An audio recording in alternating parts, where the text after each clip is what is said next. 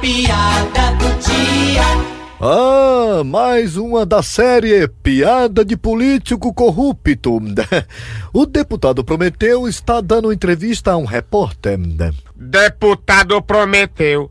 De acordo com a delação de um empreiteiro, na lista dos políticos corruptos que receberam propina, o apelido do senhor é Jumentinho. Isso procede? Isso é uma inverdade! Até porque quem já me viu nu sabe que é mentira. Vixe!